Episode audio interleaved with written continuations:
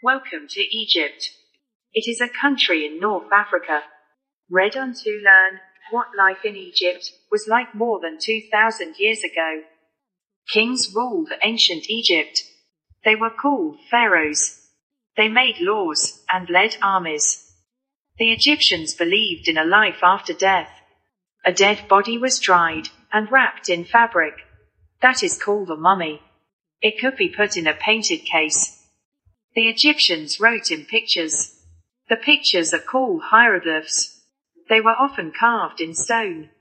Hieroglyphs tell stories. They teach us about people and events in Egypt's history. Pharaohs made people build pyramids.